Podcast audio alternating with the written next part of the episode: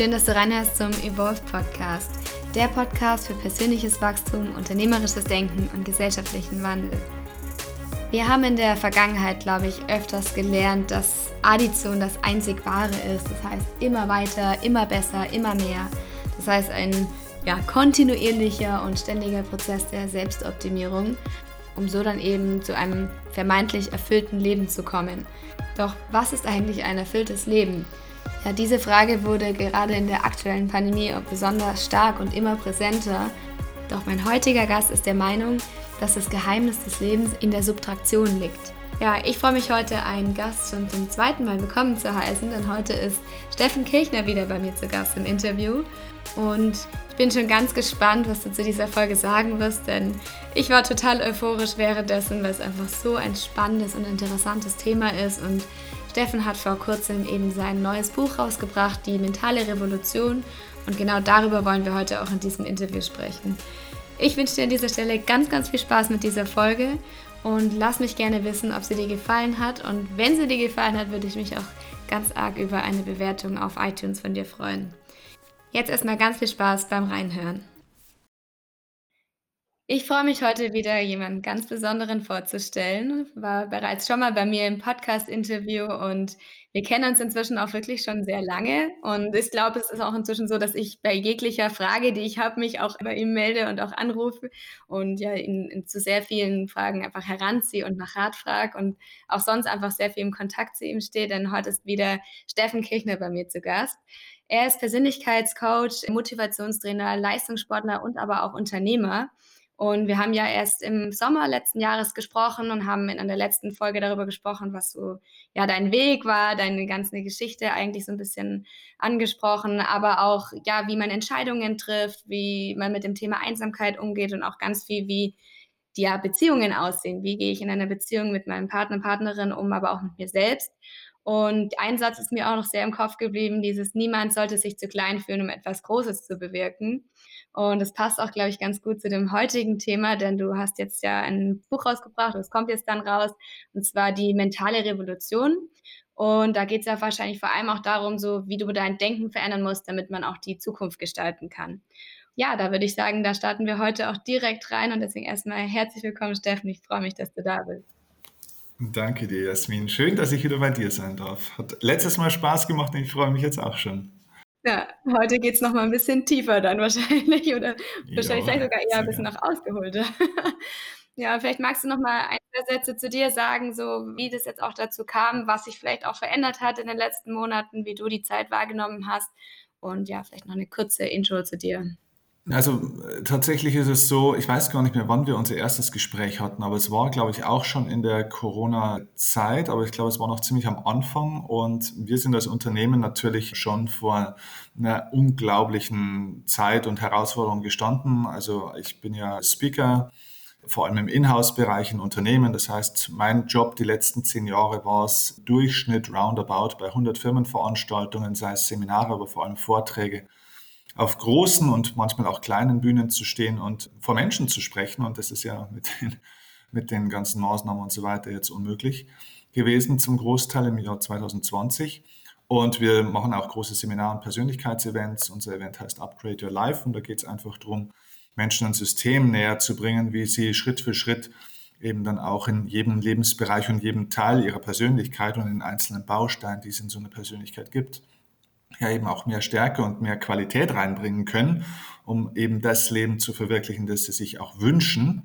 Und zwar auch gefühlt, nicht nur jetzt Geld und ein schönes Auto und so weiter. So, und das war alles weg. Das heißt, ja, so im April, Mai sah es ehrlich gesagt mal nicht so gut aus bei uns. Ich habe mir immer die letzten Jahre oder eigentlich mein halbes Leben lang schon mal so einen freien Terminkalender gewünscht. Ja, kennst du das, wenn du einfach mal so in den Terminkalender schaust, das war immer so die Vorstellung, machst das Handy auf, schaust in den Terminkalender, ist einfach mal nichts. Ja? Eine großartige Vorstellung. Und dann hatte ich das im April, Mai und es war nicht so geil, wie ich es mir immer vorgestellt habe. Es war wirklich ein beklemmendes Gefühl.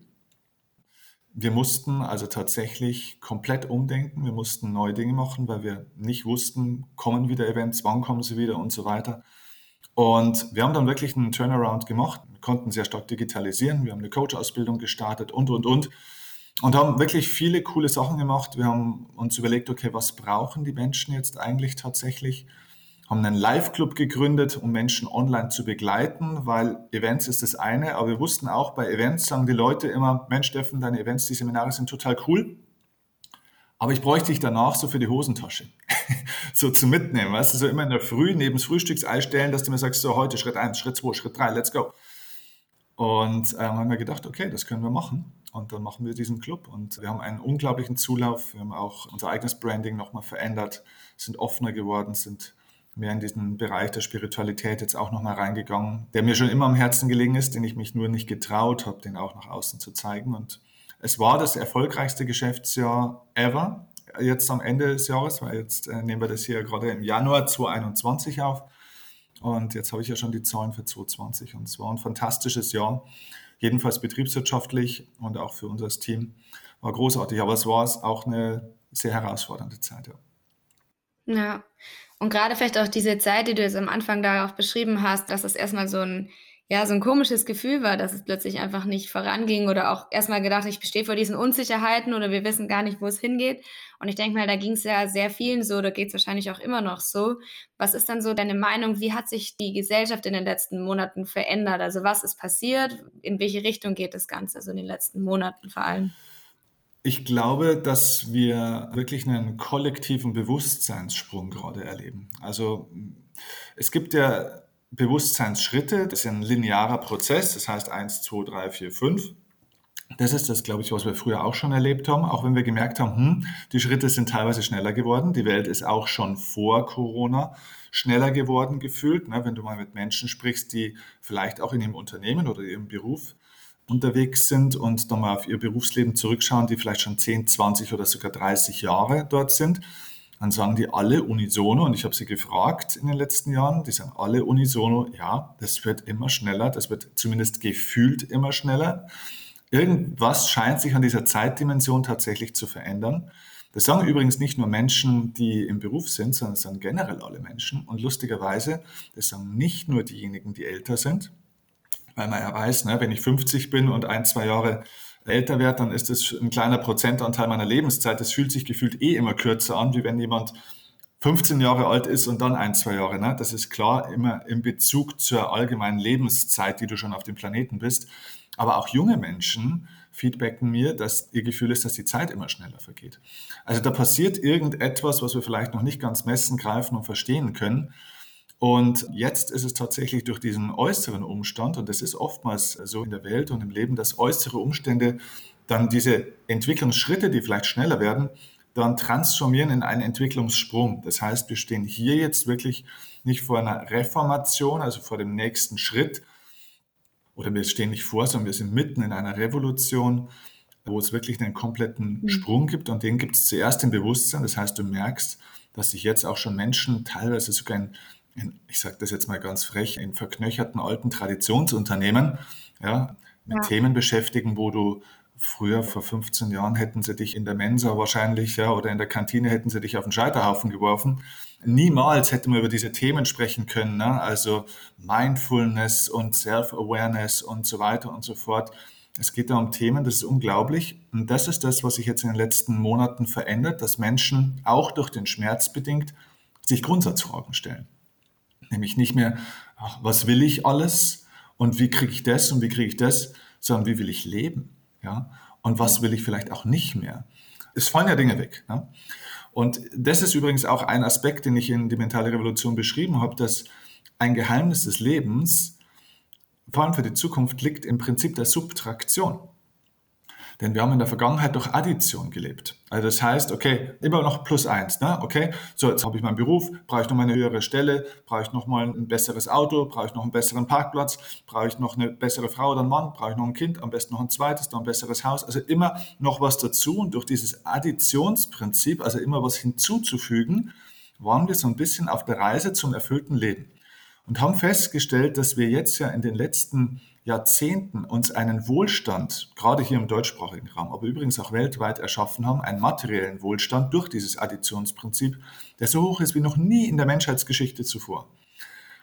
Aber die Menschen sind nicht wirklich glücklicher und auch ehrlich gesagt nicht wirklich friedlicher geworden, wenn du mal so genau schaust. Und ich glaube, das merken die Menschen jetzt durch das, wo ihnen viele Dinge weggenommen werden, an Freiheiten, an Berufen, an vielen Möglichkeiten, mhm. Dinge, die ganz selbstverständlich waren, dass wenn einem das weggenommen wird, dass das auch Chancen und Freiheiten bedeutet. Das heißt, das Weglassen von Dingen ist eigentlich der wahre Kern zu einem erfüllten Leben, was ja uns Mönche und ja auch andere Kulturen schon lange vormachen. Das heißt nicht, dass man alles verlieren muss oder alles weggeben muss, um glücklich zu sein, aber es bedeutet, dass es manchmal wichtig sein kann, Dinge loszulassen, also zu subtrahieren, ja, wegzugeben, eben zu der Frage zu kommen, was will ich nicht mehr, um dann eben rauszufinden, was ich eigentlich auch will. Ja.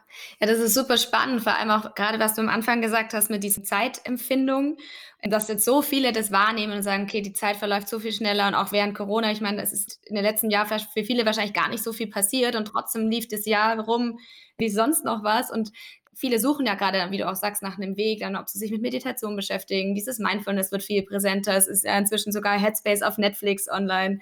Also ganz viel von diesen Themen werden ja auch viel präsenter und kommen viel mehr in die Gesellschaft auch an. Und wenn man sich dann mal wirklich mal hinsetzt und meditiert oder auch wirklich dann so, ich sage mal zum Beispiel diese zehn Tage, plötzlich dreht sich das Ganze wieder um und man denkt sich so, die Zeit verläuft gar nicht. Also jemand, der sich vielleicht noch nie mit Meditation auseinandergesetzt hat und sich dann mal hinsetzt und zehn Minuten in Stille geht, merkt erstmal, wie lang zehn Minuten sein können. Und das ist ja so interessant, diese Beobachtung erstmal zu machen, so, es fühlt sich zwar so an, aber ich kann dem auch entgegenwirken und genau das Gegenteil eigentlich praktisch heranziehen. Und trotzdem haben ja dann sehr viele auch 2019 sogar schon gesagt, ja, 2020 wird mein Jahr. Das stand überall, die Horoskope haben es gesagt, die Leute haben es gefühlt, die haben alle gemeint, das wird unser Jahr und es wird irgendwas passieren. Eigentlich dachten sie positiv vielleicht voranbringen würden. Was glaubst du, was wird uns auf lange Sicht 2020, jetzt wahrscheinlich auch 2021 für uns als Menschheit oder als Gesellschaft vor allem bringen? Vielleicht nochmal da kurz einen Schritt zurück, weil du es schön auch nochmal gesagt hast mit dieser unterschiedlichen Wahrnehmung. Ich glaube, das ist genau diese besondere Qualität dieser Zeit momentan, dass wir diese mh, hm, Zerrissenheit irgendwo auch haben, dass wir auf der einen Seite eben das Gefühl haben, mein Gott, wie lange dauert denn das jetzt noch? Ja, wann wird denn das wieder naja, manche glauben ja immer noch, es wird mal wie früher. Ja, also wann wird es wieder normal? Wann gibt es zumindest wieder irgendeine Normalität? Ja, jetzt gibt es schon immer diesen Begriff der neuen Normalität. Was ist das neue Normal und so weiter? Genau. Aber wann geht das jetzt mal vorbei? Auf gut Deutsch gesagt, mit den Einschränkungen, mit diesem ganzen. Das zieht sich wie Kaugummi. Das ist unglaublich langsam und gleichzeitig ist genau das, was du sagst, dass die Leute sagen, aber es geht so schnell vorbei wie noch nie. Also das heißt, wir merken wirklich, das ist das, was ich vorhin gemeint habe, dass mit der Zeitdimension irgendwas hier passiert. Mhm. Man kann das auf einer spirituellen und quantenphysischen Ebene übrigens sogar ganz gut erklären, glaube ich, führt jetzt aber an der Stelle zu weit. Aber Fakt ist, glaube ich, dass es eine Aufgabe von jedem Einzelnen jetzt tatsächlich auch ist, in dieser Zeit, ja, Meister seiner Zeit zu werden. Das heißt, Zeitwahrnehmung passiert nicht einfach. Mhm. Also äh, sie passiert schon einfach, aber ich kann wieder lernen, Kontrolle über mein Zeitempfinden zu kriegen. Weil wenn es so einen kollektiven Bewusstseinssprung gibt, ich könnte mir vorstellen, dass zum Beispiel unsere Großeltern oder Urgroßeltern, je nachdem wie, wie alt die Leute jetzt gerade sind, die zuhören, oder auch Eltern in der Zeit vom Zweiten Weltkrieg ne, oder ja. auch so äh, Erster Weltkrieg, so in diesen Zeiten ein ähnliches Empfinden hatten wo auch eine Zeit war, wo du sagst, mein Gott, wie lange dauert diese schreckliche Zeit. Auf der anderen Seite ist durch die Flut an Herausforderungen des Überlebens die Zeit mit Sicherheit unglaublich schnell auch vergangen an vielen Stellen. Das heißt, immer wenn so kollektive Bewusstseinssprünge und große Ereignisse kommen, gibt es in dieser Zeit Wahrnehmung und Dimension Verschiebungen. Und das ist, glaube ich, sehr wichtig für ein selbstbestimmtes Leben, dass ich wieder Kontrolle in das Ganze reinkriege und das hat mit Bewusstsein zu tun. Das heißt, dass ich eben mich nicht von diesem Strudel, ja, wie wenn man sich so einen Fluss vorstellt, der fließt halt jetzt gerade nicht so ruhig dahin, sondern das ist jetzt gerade ein Wasserfall. So, und in diesem Wasserfall, wenn ich gerade mich befinde, dann geht es auch unglaublich schnell. Wenn ich aber am Fallen bin, denke ich mal, oh Gott, wann bin ich endlich unten? Ja, weil das ist ja total gefährlich irgendwo so in der Luft. Ne?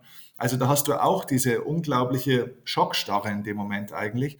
Und da ist Kontrolle sehr, sehr wichtig und sehr, sehr starker Fokus. Mhm. Und ich glaube, das ist, und da komme ich so ein bisschen auf deine Frage zurück, das ist die Aufgabe der Zeit. Erstmal jetzt, 2021 wird ein Übergangsjahr sein, vielleicht auch noch 2022, aber jetzt vor allem bei 2021 ist ein Übergangsjahr, wo wir genau über diese Dinge nachdenken dürfen und wo wir im Wirtschaftsleben würde man sagen, ein Konsolidierungsjahr.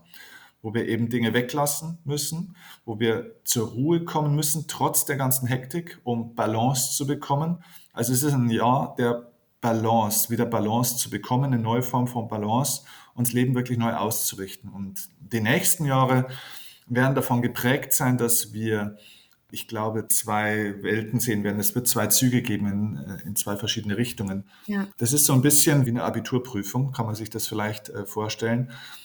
Das ist eine sehr, sehr große Prüfung. Die größte, die jetzt auch deine Generation, auch meine Generation, seit wir auf dem Planeten sind, zu bewältigen haben. Es wird manche geben, die werden diese Prüfung bestehen und manche werden sie auch nicht bestehen. Und die werden wir wahrscheinlich auch nicht retten können. Ich glaube, es wird auch wichtig sein zu verstehen, welche Unternehmen können wir nicht retten. Sei es durch Hilfsmaßnahmen, sei es durch dieses und jenes, da kannst du rechtlich machen, was du willst. Es wird eine Bereinigung geben und es gibt ein kollektives Schicksal. Ein kollektives Schicksal heißt, dass eben die Menschheit an sich, auch die Unternehmenswelt an sich als Kollektiv eine bestimmte Erfahrung machen wird, in eine bestimmte Richtung sich entwickeln wird. Aber was immer jeder für sich verstehen darf, ist, Kollektivschicksal heißt nicht Individualschicksal. Mhm. Das heißt, dein individuelles Schicksal als Person ist losgelöst vom kollektiven Schicksal. Das heißt, das, was mit dir als Mensch passiert, wie sich dein Leben in den nächsten zwei, drei, fünf Jahren entwickelt, ist unabhängig, tatsächlich unabhängig von dem, wie sich das Schicksal der Menschheit entwickelt. Ja. Ja, das ist, glaube ich, sehr, sehr wichtig, weil somit versteht jeder, ich habe Kontrolle über das, in welche Richtung ich mich bewege. Das geht aber eben nicht mit den Erfolgsmechanismen der Vergangenheit, sondern es braucht ein neues Denken mhm. und Neuwert. Ja, das ist auch genau das Spannende, dass man auch, wie du sagtest, der Meister der Zeit wird. Und das ist ja dann diese Kontrolle dafür, sein eigenes Leben zu übernehmen, so in diese Eigenverantwortung zu gehen und dann die Zeit nicht mehr als so was Lineares zu betrachten und sagen, es geht halt einfach nur so voran, sondern wirklich so, ich habe die Kontrolle über meine eigene Zeit und damit auch über mein eigenes Leben.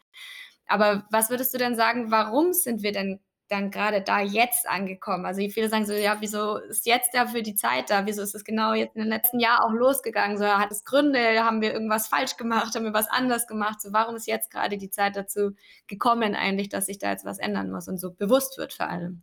Also wenn man solche kollektiven Prozesse verstehen will, glaube ich, ist es immer ganz gut, erstmal ins Kleinste zu schauen. Ja, wenn ich die Welt im Kleinsten verstehe, dann verstehe ich sie auch im Großen deutlich leichter. Wenn du einfach mal in ein einzelnes Leben schaust, das hat wahrscheinlich jeder schon mal irgendwo erlebt, es passieren bestimmte Dinge in deinem Leben, wo du merkst, hm, so irgendwie ein bisschen schwierig alles. Ne? Also das heißt, du fühlst dich nicht mehr so happy in deinem Job, du hast vielleicht irgendwie Streit mit deinem Freund oder deiner Freundin, dann mit dem anderen kommst du auch nicht mehr klar. Das heißt, so, es tun sich so ein paar Baustellen irgendwo auf im Leben.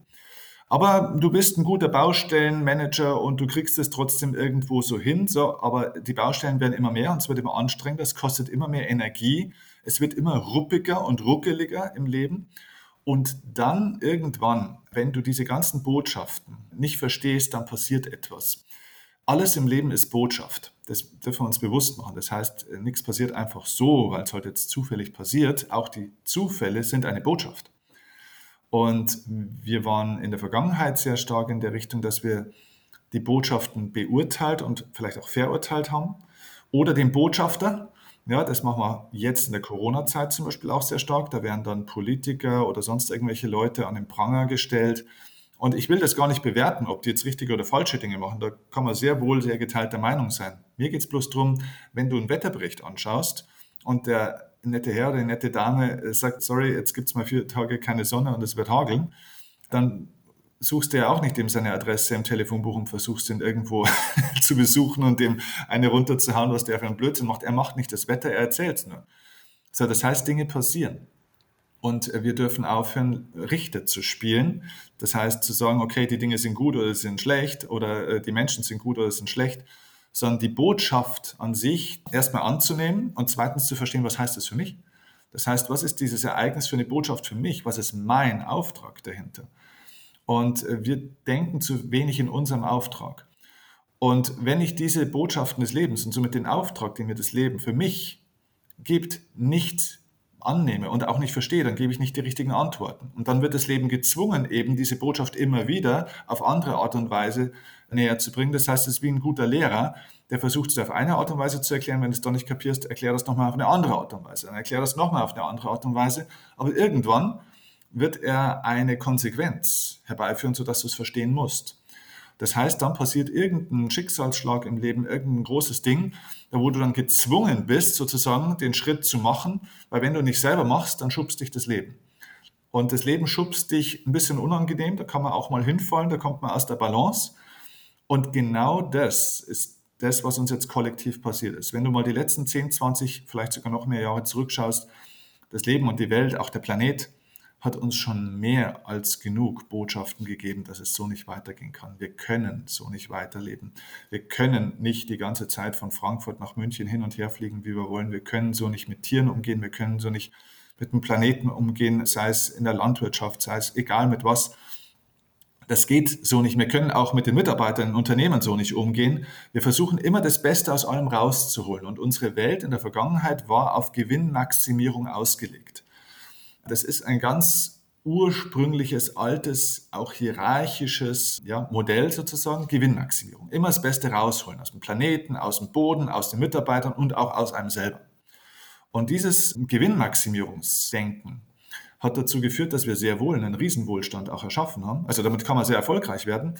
Nur dieser Erfolg, und das merken jetzt die Leute immer mehr, der ist leer. An vielen Stellen ist er sehr leer. Er steht auf tönernen Füßen. Und jetzt ist die Zeit, um festzustellen, okay, es muss echt anders sein. Das hat uns die Welt, die Natur, ja, mit den ganzen Naturkatastrophen und so weiter, sie zeigt es uns auf allen Ebenen. So, aber wir haben nicht wirklich gelernt. Es wurde immer noch über Klimaziele diskutiert. Sorry, da gibt es keine Diskussion. Und auch momentan, Corona ist ein ernstes Thema, aber die größte Katastrophe ist der Klimawandel und da redet keiner mehr drüber. Ja?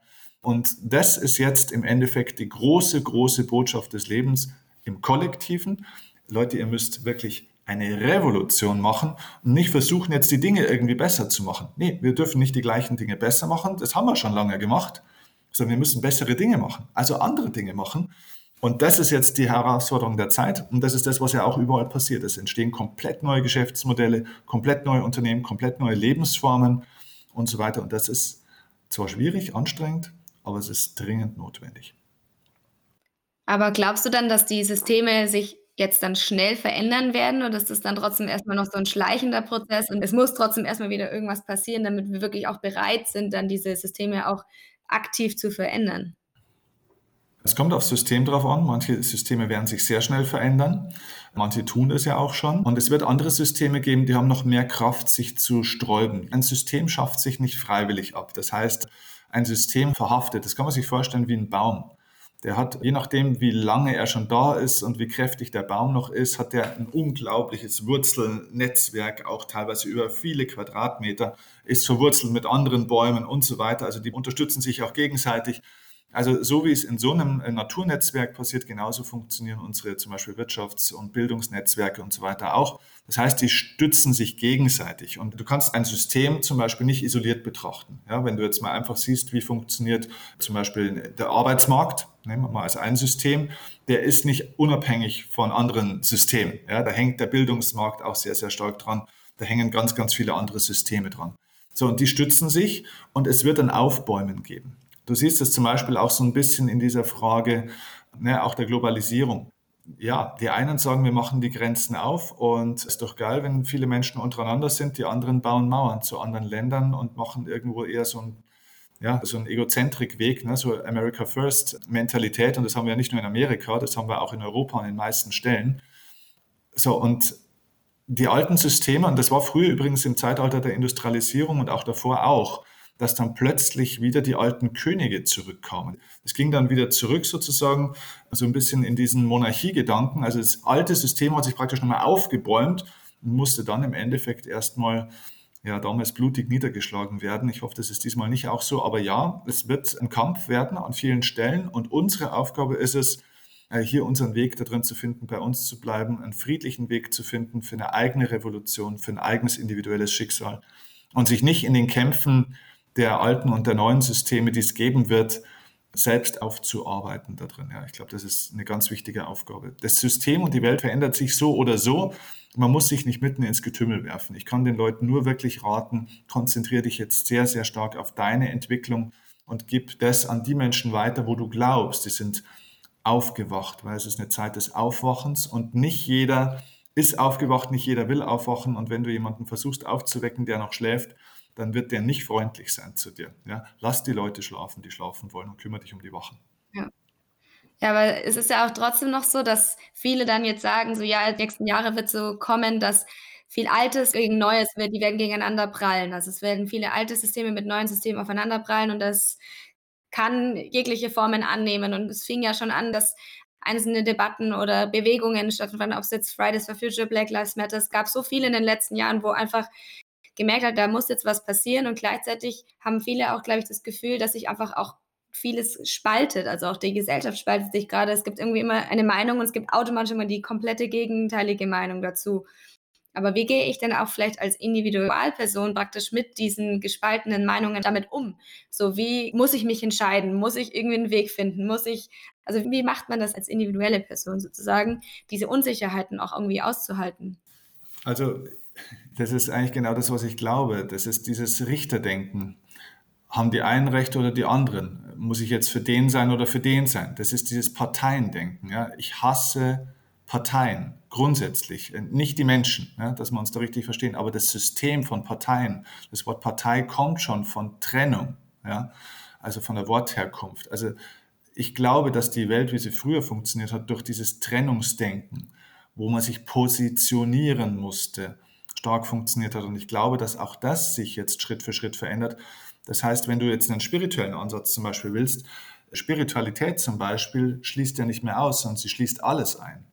Mhm. Also das heißt, es geht darum, alles einzuschließen. Und das ist eine wahnsinnige Herausforderung, weil du sagst, ja, wie kann ich denn Menschen einschließen, die schlecht mit anderen umgehen oder die dieses und jenes machen? Ja, es geht nicht darum, das Verhalten einzuschließen, sondern die Menschen einzuschließen, die Seelen einzuschließen, das, was da dahinter steckt. Das heißt, von dieser Illusion sich zu lösen, von dem Verhalten, von dem Vordergründigen, von dem Oberflächlichen und mal tiefer reinzuschauen und diese Menschen anzunehmen und eben nicht den Richter zu spielen und zu sagen, okay, das ist richtig, das ist falsch und da bin ich jetzt dafür und dagegen. Ich ziehe in den Krieg gegen dieses oder für jenes. Krieg ist Krieg.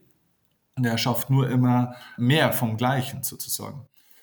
Ich glaube, dass es eher wichtig ist, Menschen mitzunehmen in einen Entwicklungsprozess. Ich sehe, dass diese Spaltung, von der du sprichst, die ja Fakt ist, die kann man überall sehen, in allen Bereichen, dass diese Spaltung auch daher kommt, weil wahnsinnig viele Menschen sich vergessen fühlen. Mhm. Sie fühlen sich verloren. Wenn du mal ein Beispiel nimmst, warum wählen so viele Menschen AfD?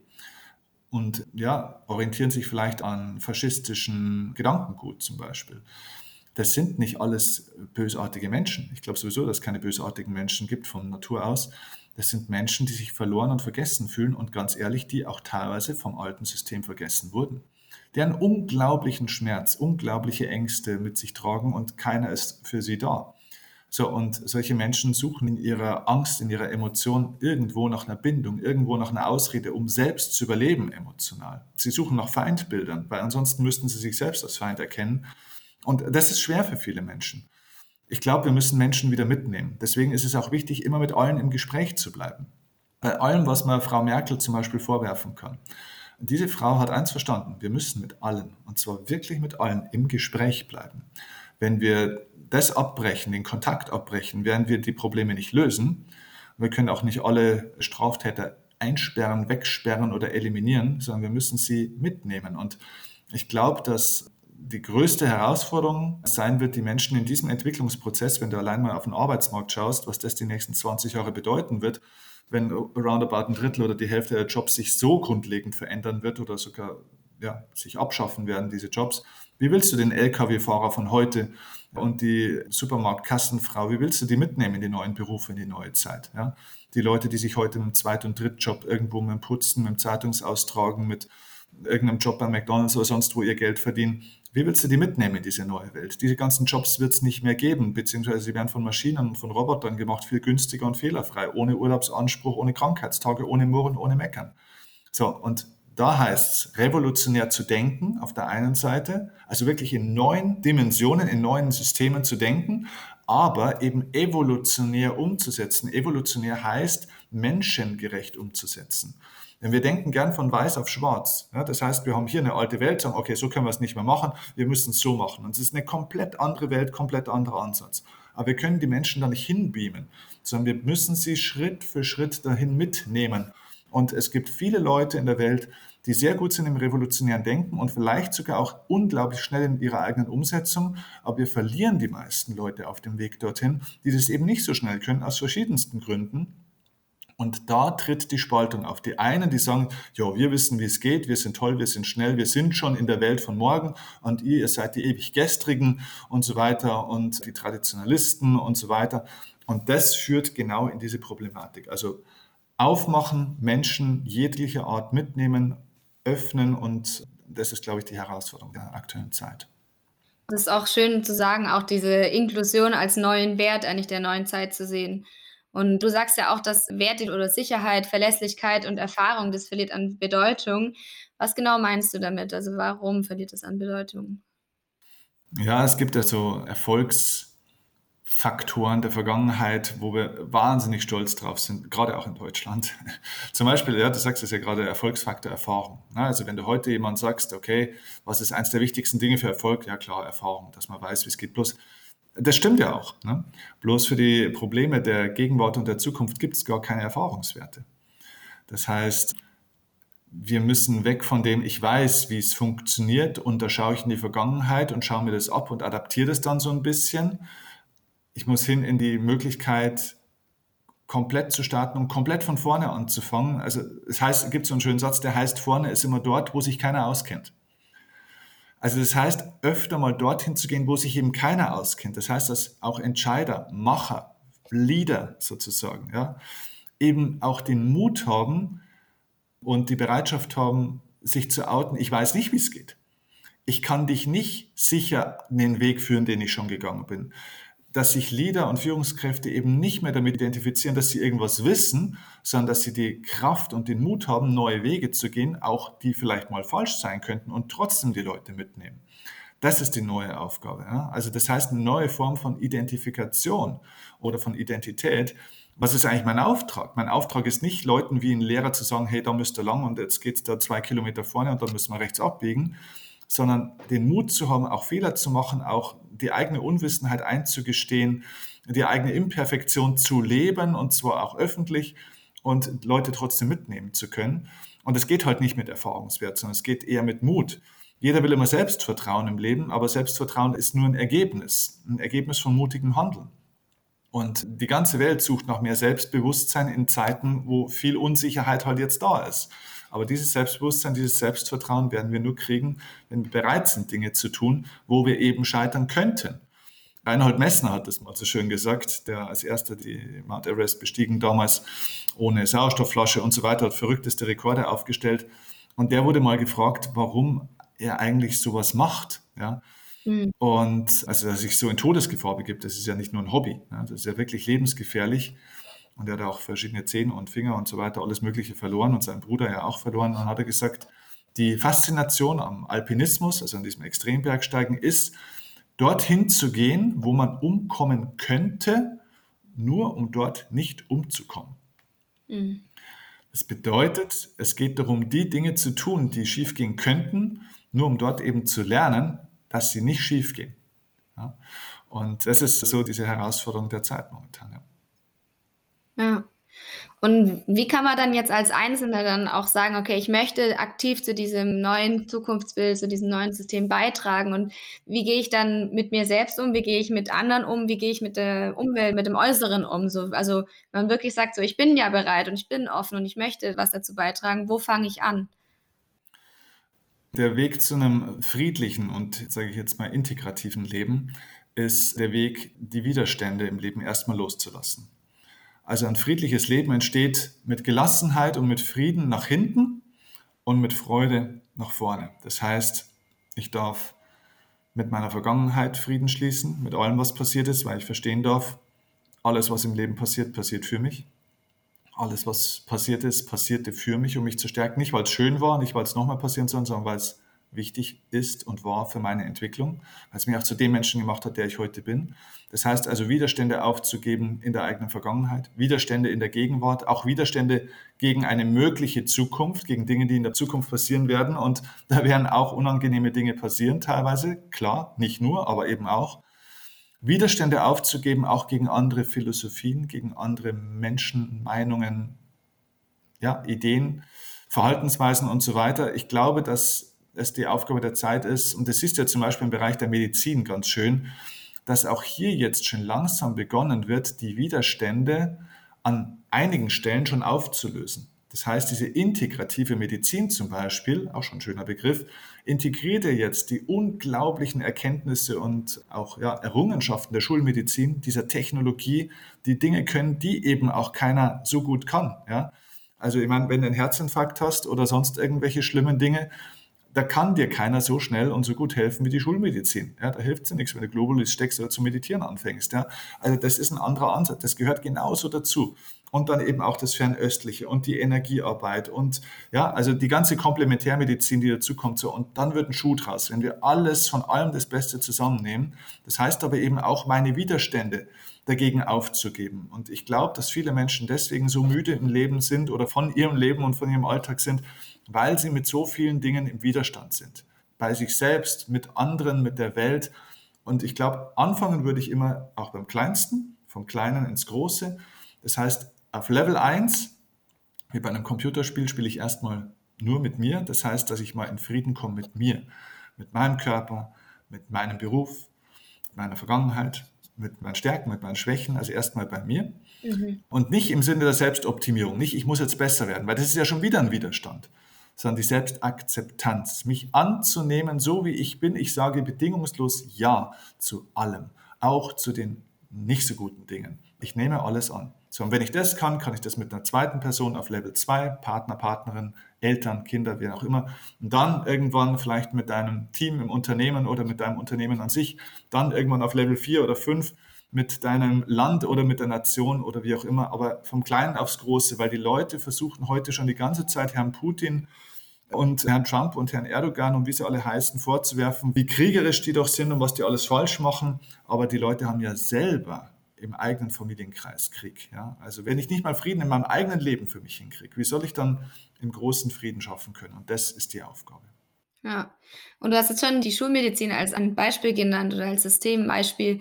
Aber wenn du sagst Level 1, fängt es dann nicht schon auch bei Kindern oder Schulen an, dass man sagt: „Okay, wie wird sich denn das Schulsystem da hinweg verändern? Wie muss da diese Inklusion stattfinden? Wie muss da dieses neue Denken, dieses neue Wissen praktisch integriert werden, dass auch da schon bei Level 1 angefangen werden kann?“ Weil das ja dann eigentlich im späteren Leben dann eigentlich genau die Zeit ist, wo einen so prägt oft im frühen Alter. Ja, ist eine wichtige Sache, auch mit Schulsystem, aber auch da, es sind Menschen, die Systeme verändern. Und Menschen, die nicht stimmen, mhm. Menschen, die noch in alten Denkmustern sind, Menschen, die immer noch mit allem Möglichen im Widerstand sind, werden auch immer ein altes System durch ein neues ersetzen, das wieder dieses Gedankengut in sich hat. Also wirklich im Kleinsten anzufangen, heißt wirklich erstmal bei mir. Und erst wenn genügend Menschen ihre eigene Transformation, ihre eigene auch mentale Revolution hingekriegt haben. Zumindest mal bis zum gewissen Level. Da geht es nicht darum, perfekt zu werden oder sowas. Es gibt da gar kein Perfekt. Es gibt da nicht mal ein Ziel, sondern sich auf einen Weg zu machen, ja? offen zu sein für das, daran zu arbeiten. Das ist ein Entwicklungsprozess, wie gesagt. Das ist ein evolutionärer Prozess. So, aber wenn ich mich entschieden habe für diesen Weg und da auf dem Weg bin, dann bin ich überhaupt erstmal in der Lage, auch ein System zu äh, transformieren. Ja, wenn die persönliche Transformation nicht anfängt, kann ich kein System transformieren. Dann können wir die Welt nicht transformieren. Das heißt, dieser ganze Themenbereich Schulsystem, wir wissen alle, das Schulsystem muss verändert werden. Ich habe noch nie einen Menschen getroffen, der sagt, nee, es passt genauso, wie es ist, es ist super. Ja, warum machen wir es dann nicht? Ganz einfach, weil die Menschen noch nicht bereit sind. Weil die Menschen den dritten vor dem ersten Schritt machen wollen. Wir sind noch nicht so weit. Wir sind noch nicht so weit im großen Stil, das Bildungssystem zu verändern. Es gibt schon in kleinen Bereichen einzelne Projekte an Schulen in einzelnen Bundesländern, in anderen Ländern übrigens auch. Gibt schon einige kleine Erfolgsprojekte, wo man sieht, wow, da gehen Dinge anders. Warum geht es dort? Weil dort sich eine kleine Anzahl von Menschen, die sich auf den Weg gemacht haben, zusammengeschlossen haben und tatsächlich dort dann ein Projekt, ein Minisystem, sozusagen ein, wie ein kleines Mosaiksteinchen im gesamten Netzwerk erschaffen haben, das auf einmal anders funktioniert. So, da schaut jetzt das große System drauf und sagt, ja gut, aber im Großen und Ganzen, das können wir so nicht machen. Ja. An Ihrer Schule mag das so funktionieren, aber das können wir nicht auf ganz Deutschland ausweiten. So, das würde schon gehen. Nur das alte Denken und Menschen, die hier nicht auf dem Weg sind, können natürlich das nicht annehmen. Ja, da kämpfen zwei Systeme gegeneinander. Und deswegen ist die individuelle Revolution und somit auch die individuelle Transformation auf ein neues Bewusstseinslevel der aller, allererste Schritt, bevor wir irgendwas in der Welt verändern wollen. Und das ist etwas, was Corona jetzt eben beschleunigt. Deswegen brauchen wir tatsächlich diese Krise, weil sie wird das Bewusstsein dramatisch verändern. Ja. Genau dazu hast du ja am Anfang auch gesagt, so dass wir auch lernen dürfen dann, dass wir bestimmte Unternehmen, bestimmte Wirtschaftszweige vielleicht auch gar nicht mehr retten können. Doch da werden wahrscheinlich dann einige erstmal sagen: „Ja, aber was passiert denn dann mit unserer Wirtschaft? Was passiert mit unseren Jobs? Dann kommt die Digitalisierung noch dazu und dann fallen große Player vom Markt. Was passiert mit der Wirtschaft?“ Und das ist ja auch wieder diese Angst, die da eigentlich wieder aufkommt. Aber was passiert damit? Ja, genau, das sind diese Fragen. Was passiert damit? Es passiert das damit, was mit den Menschen passiert. Das heißt, wir müssen aufpassen, dieses Symptombehandlungsprinzip. Ja? Mit der Wirtschaft passiert nur das, was mit den Menschen passiert. Also das heißt, wenn Menschen sich jetzt verändern und Menschen eine Entscheidung treffen, um neue Lösungen zu finden, wird es neue Lösungen geben. Es gibt gar kein Wirtschaftsproblem, weil Wirtschaft heißt, einer hat ein Problem, der andere hat eine Lösung. Ja, also früher, ganz, ganz früher, sage ich jetzt mal vor vielen Zehntausenden von Jahren, hat irgendwie der Steinzeitmensch wahrscheinlich dann mal irgendwo alles erstmal selber gemacht. Das heißt, er hat selber gejagt, dann hat er irgendwo die Jagd in die Höhle geschleppt, dann hat er selber gekocht, hat Feuer gemacht und so weiter und so fort. Irgendwann haben sich die Menschen dann in mehr oder weniger gut organisierten Gruppen versammelt und dann gab es Spezialisierungen. Dann konnten die einen drei Jungs, die konnten am besten jagen und die anderen konnten am besten kochen, die nächsten konnten am besten Klamotten zusammenweben oder was weiß ich. So jeder hatte seine Spezialität. Und der eine brauchte was vom anderen. So ist der Tauschhandel entstanden. Irgendwann haben wir sowas wie Geld als Tauschmittel erfunden, was einfacher war. So, aber im Grunde genommen heißt Wirtschaften eben, dass die mit einem Problem eine Lösung von anderen bekommen. Wir werden nie eine Wirtschaftskrise kriegen, weil das würde bedeuten, dass kein Mensch mehr irgendwas von anderen braucht. Diese Zeit sehe ich nicht kommen. Ich glaube, dass wir genügend Herausforderungen und Probleme haben werden und wir haben genügend Menschen, die auch Lösungen anbieten werden. Unsere Aufgabe ist es, aber vielmehr eben eine integrative Lösung zu finden. Das heißt nicht mehr Systeme gegeneinander auszuspielen. Und wir dürfen wirklich anfangen, uns auf unsere Hausaufgaben zu konzentrieren und uns nicht so viele Gedanken machen, was wird dann wenn und was ist mit der Wirtschaft und was passiert dann mit der Politik, oh Gott, und jetzt was ist denn wenn hier mit der CDU oder mit den Grünen oder mit Amerika oh, und was ist überhaupt mit China und dann Nord Stream und Russland und es wird ja immer schlimm. Das ist alles Symptomatik. Das, um das geht es nicht. Das ist nicht unsere Hausaufgabe. Ein Schüler in der zweiten Klasse Grundschule braucht sich keine Gedanken darüber machen, wie er die Algebra-Aufgaben im Abitur oder sonst irgendwo lösen soll. Es ist nicht an der Zeit, darüber nachzudenken, wie das Bildungssystem in zehn Jahren sein wird. Jetzt ist seine Aufgabe, das Dreier einmal eins zu lernen. Ja? Und das ist jetzt unsere Aufgabe. Wir müssen unser Dreier einmal eins lernen. ja, absolut. Und einfach wirklich ja im Kleinen erstmal anfangen und nicht schon sagen, okay, in den nächsten 50 Jahren wird das und das passieren und deswegen müssen wir jetzt so handeln. Mach erstmal den ersten Schritt, ja. Und was würdest du denn aber sagen, wie können wir denn in Zukunft Erfolg neu definieren? Also für was steht Erfolg dann mal? Hm. Also ich habe das im Buch auch beschrieben. Ich bin ja leistungssportlich erzogen. Das heißt, so auf Wettbewerb ausgerichtet. Und ja, wie gesagt, da geht es auch um Gewinnmaximierung so ein bisschen. Also es geht immer darum, möglichst schnell irgendwo hinzukommen, möglichst schnell besser zu werden, möglichst schnell zu lernen, möglichst schnell genügend Geld zu verdienen, möglichst weit nach oben zu kommen. Das heißt, du ziehst eigentlich von der Grundphilosophie, ist mir jetzt auch mal klar geworden, du ziehst eigentlich deine Befriedigung daraus, dass du alle anderen schlechter ausschauen lässt als dich.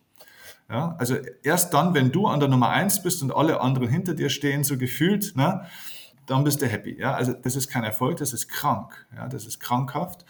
Und deswegen glaube ich, ist es sehr, sehr wichtig, dass wir dieses Wettbewerbsdenken auflösen an der Stelle. Also vom Wettbewerb wirklich zur Integration kommen. Es geht halt nicht ums Kämpfen in der Welt. Und wir kämpfen an allen Ecken und Enden mit uns selbst, mit anderen, mit allem Möglichen. Und ich glaube, die Aufgabe des Lebens sind im Endeffekt auf zwei Dimensionen zu sehen. Das erste ist natürlich auch selber zu wachsen, aber nicht über andere hinaus, oder, sondern selbst einfach zu wachsen. Und zweitens eben auch dann etwas von diesem Wachstum zu teilen das heißt, es weiterzugeben, das eigene Wachstum praktisch dann eben auch anderen zur Verfügung zu stellen. Also nehmen wir ein praktisches Beispiel. Viel Geld zu verdienen kann ein hervorragendes Ziel sein, aber nicht um das Geld zu besitzen, also nicht um es zu haben, sondern um dann es zu reinvestieren in etwas, was anderen wieder hilft oder anderen den Weg zu zeigen, wie sie es auch machen können. Das heißt, es geht wieder in den Austausch. Also alles, was ich will, will ich nicht für mich, sondern ich will, weil ich somit mehr sozusagen wieder ins System bringen kann. Und das ist diese Transformation des alten Gedanken der Gewinnmaximierung, das Maximum rausholen für mich, hin zum, ich will das Maximum reingeben ins System, in andere Menschen. Ja, das heißt, ich möchte persönlich wachsen, um meine Fähigkeit zu entwickeln, mehr von etwas zu bewegen, um somit auch wieder mehr ins System reingeben zu können. Und das geht über Verbundenheit, über Kooperation. Das ist also dieses alte Denken des Gegeneinanders und Nebeneinanders, das wir auch in Unternehmen oftmals haben. Da wird ja viel gegen und nebeneinander gearbeitet. Das wird dann übers Miteinander zum Füreinander. Ja, also das sind so diese vier Stufen der Zusammenarbeit, gegeneinander, nebeneinander, miteinander, füreinander. Und das Füreinander entsteht eben auch wirklich nur dann, wenn ich meine eigenen Ego-Ziele ein bisschen zurückstelle oder vielleicht sogar auflöse, weil ich verstehe, es geht nicht nur um mich im Leben. Es geht im Leben darum, ja, viel Freude ins eigene Leben zu bringen. Ja, ein Sinn des Lebens ist zu leben. Ja, nicht zu überleben, nicht zu existieren, nicht die Zeit rumzubringen, nicht gut durch den Tag zu kommen, sondern zu leben. Und äh, Leben ist ein Gefühl und kein Auftrag. Ja, es ist nichts, was man aushalten, durchhalten oder meistern muss, sondern es ist es ist ein Gefühl, ja, es ist ein Erlebnis, daher kommt ja das Wort. Und also es ist kein Erlebnis für viele. Ja. Für viele ist es nur ein Auftrag, ein Kampf. Es muss halt irgendwo. Ne? Das Leben ist kein Spiel, heißt es immer. Ja, doch, ich glaube, wenn man das Leben nicht spielen meistert, dann meistert man es gar nicht. Also das ist ein Auftrag, Freude ins eigene Leben zu bringen, aber eben auch Freude ins Leben anderer zu bringen. Und es geht nicht, wenn ich versuche, den anderen zu zeigen, dass ich irgendwas besser weiß als sie, dass ich es besser kann und dass die anderen keine Ahnung haben ich glaube, das ist so diese Aufgabe jetzt auch auf der Ebene sozusagen, ja, was Lebensführung betrifft. Was würdest du dann jetzt so zusammengefasst sagen? Was ist so dein Ausblick für die kommende Zeit? Vor allem die jetzt wirklich nahenliegende Zeit, die kommt. Ich sag's mal so: Irgendjemand hat mal gesagt, bevor du irgendwas sagst, prüfe, ist es wahr, ist es respektvoll und ist es hilfreich. Ich glaube, so das war dieser Dreiklang. Das, was ich jetzt sagen könnte, was die nächsten drei, vier Jahre auf uns zukommt als Nation, als Menschheit. Erstens mal weiß ich nicht mal, ob es wahr ist. Mhm. Es ist ja nur meine Wahrheit. Zweitens, okay, respektvoll, das, das würde ich hinkriegen, das respektvoll zu sagen. Ist es hilfreich? Nein, es ist nicht hilfreich. Weil ich würde oder ich müsste jetzt vieles sagen, was manchen Menschen vielleicht Angst machen würde. Fakt ist, es werden sehr herausfordernde Zeiten kommen. Es werden Dinge kommen, die wir uns vielleicht jetzt noch gar nicht vorstellen können, die kommen werden. Das ist in Umbruchsphasen so. Es ist aber nicht hilfreich, weil es geht nicht nur darum, darüber nachzudenken, was kommt die nächsten Jahre auf uns zu. Die Frage ist, was ist für die nächsten ein, zwei, drei Jahre meine Aufgabe jetzt? Also jeder, der das jetzt hier hört, darf den Fokus von der Außenwelt jetzt mal ein bisschen ablenken und sich weniger Gedanken machen darüber, wo geht es hin und wann können wir wieder und so weiter und so fort, sondern was ist jetzt mein Auftrag? Was ist meine individuelle Evolution? Was ist mein nächster Schritt auf meiner Evolutionsstufe? Und wenn du den meisterst, hast du dein individuelles Schicksal geschaffen. Dann hast du dein individuelles Schicksal auch im Griff. Dann setzt du die Ursachen für deine individuelle Entwicklung und für deine individuelle Zukunft. Und dann wirst du unabhängig von gesamtpolitischen, gesamtwirtschaftlichen, kollektiven Prozessen ein sehr erfülltes, friedliches und auch erfolgreiches Leben führen können. Denn auch in der Zukunft wird es so sein, dass es unzählige Chancen geben wird. Es wird unglaublich viel Erfolg auch geben. Aber er wird sich anders verteilen. Er wird sich anders verteilen und er wird zu Menschen mit einem anderen Bewusstsein kommen. Er wird nicht zu denen kommen, die jetzt versuchen, da gut durchzukommen. Es geht nicht darum, gut durchzukommen. Es geht darum, wirklich gut in seiner Entwicklung weiterzukommen. Ja? diese Zeit ist kein Krieg. Ja? Und es ist wichtig, das auch nicht als Krieg zu verstehen, wo man sich durchkämpfen muss, wo man jetzt was aushalten muss. Es geht nach innen. Es geht auch nicht darum, von unten nach oben zu schauen. Also dieses alte Hierarchiedenken jetzt mal aufzulösen. Wenn du im Außen dein Leben meistern willst, schau nach innen. Das Leben geht nicht von unten nach oben, wie uns das mal gelernt worden ist in diesem alten Industriedenken sondern es geht von innen nach außen. Ja, und das ist jetzt die Zeit, nach innen zu gehen. Und deswegen schau nicht so viel, was im Außen passiert. Und das ist eigentlich genau das schön auch zusammengefasst, für was dieser Podcast ja eigentlich auch steht, dieses Evolve, so diese Bereitschaft für die eigene Entwicklung und da bei sich einfach anzufangen und zu schauen, was tut mir gerade gut, wo soll es für mich hingehen, was ist mein Weg und wie kann ich zu dem Gesamtbild eigentlich ähm, beitragen. Das ist eigentlich sehr schön nochmal auf den Punkt gebracht. Und dann würde ich dir schon die erste von den letzten zwei Fragen stellen. Uh. Du kennst mich schon vom letzten Interview. Ich frage sie nur jetzt ein bisschen anders so. Es ging ja immer darum, was würdest du deinem jüngeren Ich mit auf den Weg geben? Und ich würde dich aber jetzt bitten, dein jüngeres Ich Anfang 2020 zu nehmen. Also was würdest du dir selbst gerne mit auf den Weg geben Anfang des Jahres 2020? Hm. hm. Hab den Mut, dich komplett zu zeigen, wie du bist. Also Marke heißt zu zeigen, wer du bist. Nicht imageorientiert zu sein, das Bild, das Image, das andere haben sollten von dir, sondern wirklich dich selbst zu zeigen mit allen Anteilen. Ich habe mich versteckt auch noch im letzten äh, Jahr am Anfang und ich habe aufgehört, mich komplett zu verstecken und ich habe festgestellt, dadurch wird man angreifbarer, aber die Akzeptanz und wie mich die Menschen jetzt spüren können, wenn ich den ganzen Steffen zeige, ist ein so viel größeres und das, was du im Leben dadurch gewinnst, dass du dich zeigst, ist so viel mehr als das, was vielleicht auch mal an Gefahren und Schwierigkeiten kommt. Ja, also hab den Mut, wirklich du selbst zu sein und nicht nur zu sein, sondern auch nach außen zu sein. Ja, das ist sehr schön auch gesagt. Da würde ich dich dann jetzt auch noch fragen, was würdest du dir denn dann mit auf den Weg geben, wenn du dein 100-jähriges Ich treffen würdest? Was würdest du dann gerne von dir hören, was andere durch dich gelernt haben sollen? Mhm. Dieses 100-jährige Ich sollte mir sagen, Steffen, du hast es geschafft, ein friedliches Leben für dich zu verwirklichen und warst damit ein Vorbild für den Frieden in der Welt. Weil das, was ich eigentlich mache, ist, es hat mit Motivation und Erfolg überhaupt nichts zu tun, sondern es ist eigentlich eine Friedensarbeit.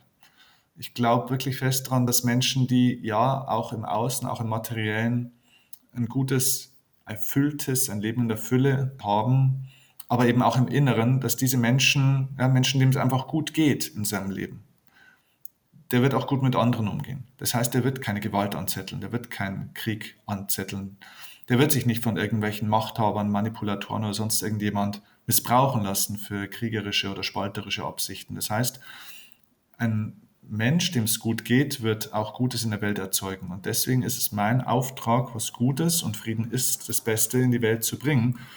Weil das ist ja unsere Aufgabe, hier einen friedlicheren Planeten aufzubauen. Weil, wie ich anfangs ja gesagt habe, wir haben sehr viel materiellen Wohlstand erschaffen und das ist ja auch ein Teil, aber wir haben nicht mehr Frieden erschaffen. Das haben wir nicht. Und das wäre mein Wunsch, dass mir das das 100-jährige Ich sagt, du hast einen echten Anteil zu mehr Frieden in dieser Welt geleistet. Das wäre die schönste Message, ja. Richtig schön. Oh ja, das war heute wieder sehr, sehr schön und sehr tiefgehend vor allem. Dann möchte ich mich nämlich an dieser Stelle bei dir bedanken. Es hat super viel Spaß gemacht. Ich habe selbst so viel dabei gelernt. Und ja, es macht, wie gesagt, immer wieder Spaß, mit dir über solche Themen auch zu sprechen. Wir haben die Gespräche ja oft auch einfach mal so im Privaten, dass wir dann total ausschweifen in alle Richtungen. Es ist einfach super spannend und ich glaube, es erwartet uns einfach auch eine richtig tolle Zeit auch und vor allem, die bringt einfach viel Entwicklung mit sich und ja, deswegen vielen Dank für dieses tolle Interview. Sehr, sehr gerne, sehr, sehr gerne. Hat wie immer Spaß gemacht und holt euch das Buch. Steht vieles drin. Das muss ich noch kurz einschieben. Ja. Genau. Ab 2. Februar im Handel überall und kauft zum Buchhandel, nicht nur bei Amazon. Das stimmt. Vielen Dank. Ich hoffe, dir hat diese Folge gefallen und du konntest sehr viel für dich mitnehmen und bist dadurch jetzt auch wirklich gespannt auf die bevorstehende Zeit. Und vielleicht möchtest du mir auch mitteilen, was du denkst. Was wird sich verändern? Was für eine Zeit kommt auf uns zu? Wie werden wir damit umgehen? Ich bin auf jeden Fall sehr gespannt auf dein Feedback zu dieser Folge und auch auf deine Anregungen oder deine Meinung zu diesem Thema. Schreib mir dazu sehr, sehr gerne auf Instagram unter bar und wir hören uns dann schon ganz bald wieder hier im Evolve Podcast. Bis dann, deine Jasmin.